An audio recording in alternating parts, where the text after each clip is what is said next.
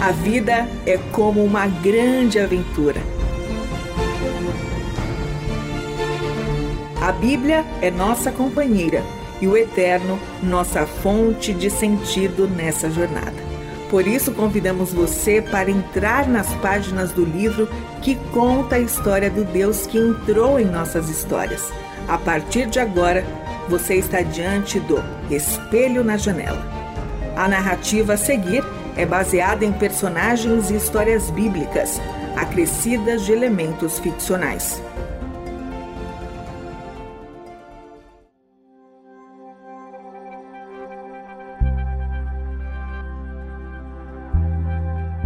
No final do primeiro século da era cristã, quando Domiciano era o imperador de Roma, João escreveu sete mensagens proféticas para as igrejas que pastoreou e nas quais era reconhecido como um profeta do Senhor. Para cada uma das igrejas, ele escreveu uma mensagem específica. Uma dessas igrejas era um pequeno grupo de seguidores de Jesus que residiam em uma rica e poderosa cidade chamada Esmirna, cidade que ficava a cerca de 50 quilômetros de Éfeso. A história daqueles irmãos em Cristo não pode ser esquecida.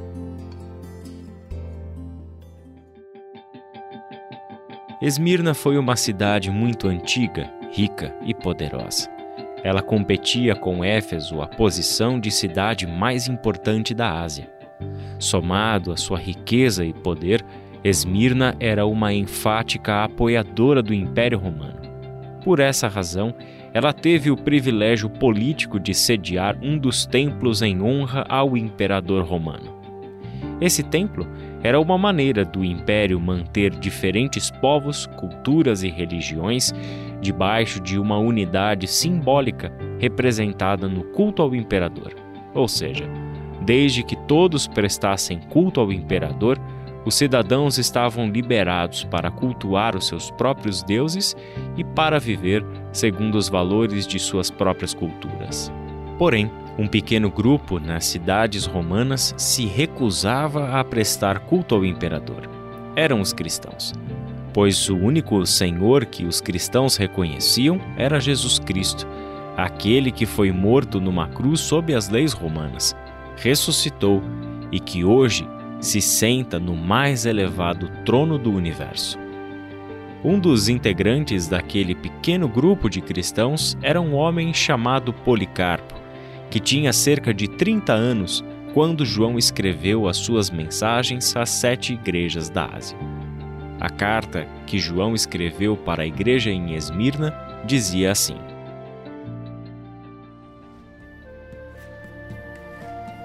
Escreva a Esmirna, ao anjo da igreja.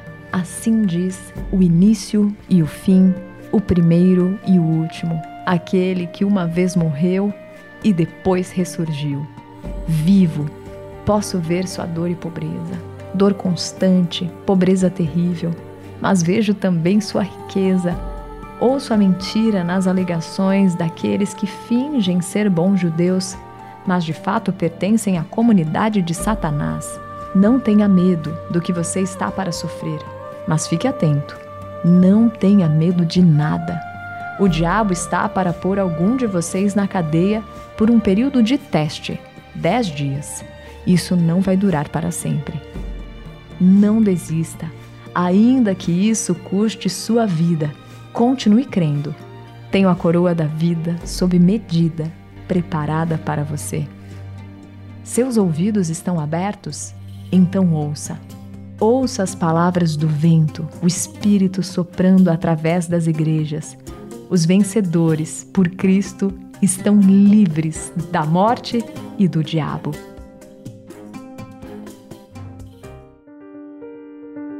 Essas foram as palavras de João, que chegaram aos ouvidos de um pequeno grupo de irmãos e irmãs que em Esmirna se recusavam a dar a César a honra e o lugar na vida que pertencia somente a Jesus Cristo.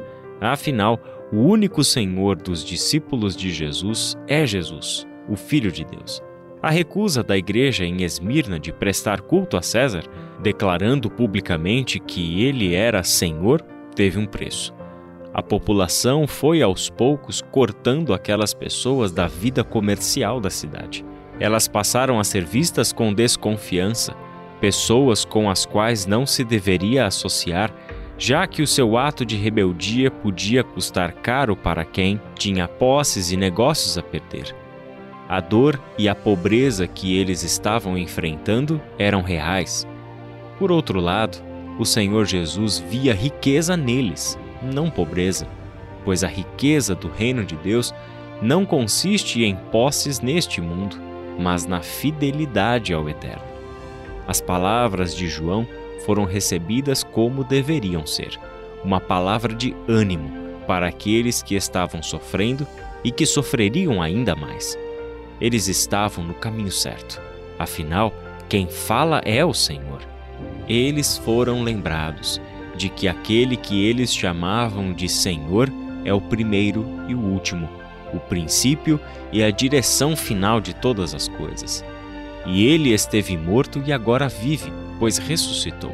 Eles foram lembrados de que a vida que os cristãos conhecem é aquela que começou com a morte e a ressurreição de Jesus. É a vida da ressurreição, é a vida que superou a morte. João os lembrava: vocês pertencem ao Senhor da vida, que derrotou a morte. Por meio de João, o Senhor mostrava a eles que conhecia o seu sofrimento e que não estava longe. Pelo contrário, o Senhor é aquele que já experimentou o sofrimento e a morte. Então, o simples falar de Jesus é uma lembrança de que a vida venceu a morte. E assim foi. A igreja em Esmirna passou pela prova de fogo relações foram rompidas, negócios foram negados, pessoas foram presas.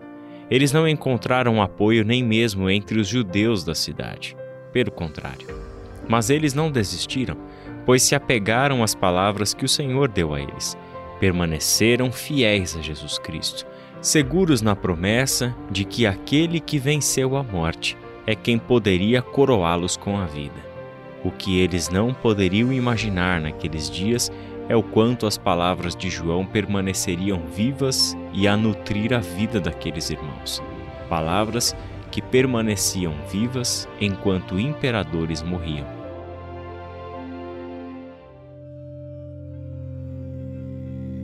Cerca de 50 a 60 anos depois, uma nova perseguição foi deflagrada contra os seguidores de Jesus. Só que desta vez, a perseguição foi ainda mais intensa. Horrores começaram a ser praticados contra os cristãos e o martírio se tornava mais comum. Servos fiéis de Jesus Cristo eram levados a julgamento e, caso se recusassem a negar a sua fé em Cristo Jesus, eram jogados às feras, dilacerados ou queimados vivos. Policarpo era o pastor da igreja em Esmirna naquele tempo. Ele se recusou a deixar a cidade em meio à perseguição, sabendo que era procurado pelas autoridades romanas. Não demorou muito para que ele fosse encontrado por seus perseguidores, já que fora denunciado e traído por seus próprios familiares. Na noite em que Policarpo foi preso, ele se encontrava numa casa próxima à cidade em que estava retirado com alguns amigos para orar e se consagrar ao Senhor. A única palavra dele antes de encontrar os seus captores foi: Seja feita a vontade de Deus. Ele desceu do andar superior onde estava e encontrou-se com os guardas recém-chegados na casa. Os guardas encontraram um homem idoso, calmo, que pacificamente conversou com eles. Policarpo lhes serviu comida e bebida, e eles comeram e beberam o quanto quiseram. O único pedido de Policarpo foi que os guardas lhe concedessem uma hora para orar antes de o levarem para a prisão. Atônitos, sem compreender como podia haver tanta serenidade naquele homem prestes a ser torturado e morto, atenderam o pedido do ancião. Em seguida, colocaram-no sobre um asno e foram em direção à cidade. Policarpo foi instruído a declarar que César era senhor e sacrificar aos deuses, para que assim evitasse a sua morte. Porém, ele se recusou a fazer isso. Respondeu: Eu sirvo a Cristo há 86 anos. Cristo nunca me fez mal. Como eu blasfemaria contra meu Rei e Salvador? Nenhuma ameaça foi capaz de dissuadir Policarpo, que foi queimado vivo. Seja fiel até a morte, e eu te darei a coroa da vida. Palavras que Policarpo ouviu há mais de 50 anos, ainda ecoava em sua memória e fortalecia a sua fé no momento derradeiro de sua vida.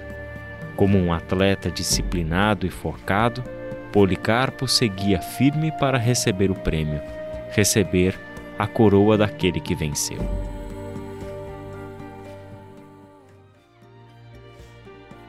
Nós ficamos a pensar sobre quem são hoje os nossos heróis.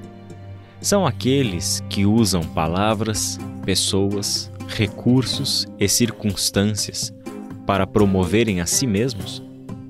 Ou serão aqueles para quem as palavras são santas, as pessoas são como Cristo, os recursos são dádivas do Eterno e as circunstâncias são sempre favoráveis para viver na verdade do Evangelho? Estamos nós prontos para aceitar o sofrimento e a morte em nome de Jesus Cristo? Somos realmente fiéis a Cristo ao diariamente experimentar pequenas mortes do nosso ego e do nosso apego a nós mesmos? Estamos ao lado de homens como Policarpo, que preferem ser queimados pelo fogo do que se apegarem ao que possuem ou a quem são? Pessoas como Jesus Cristo, como João, como Policarpo, não podem ser esquecidas, especialmente por aqueles que desejam viver plenamente e um dia receber a coroa, o prêmio da vida do Eterno. Este foi o Espelho na Janela, escrito por Israel Mazacurati, Renata Borjato e André Daniel Heinck. Realização Transmundial.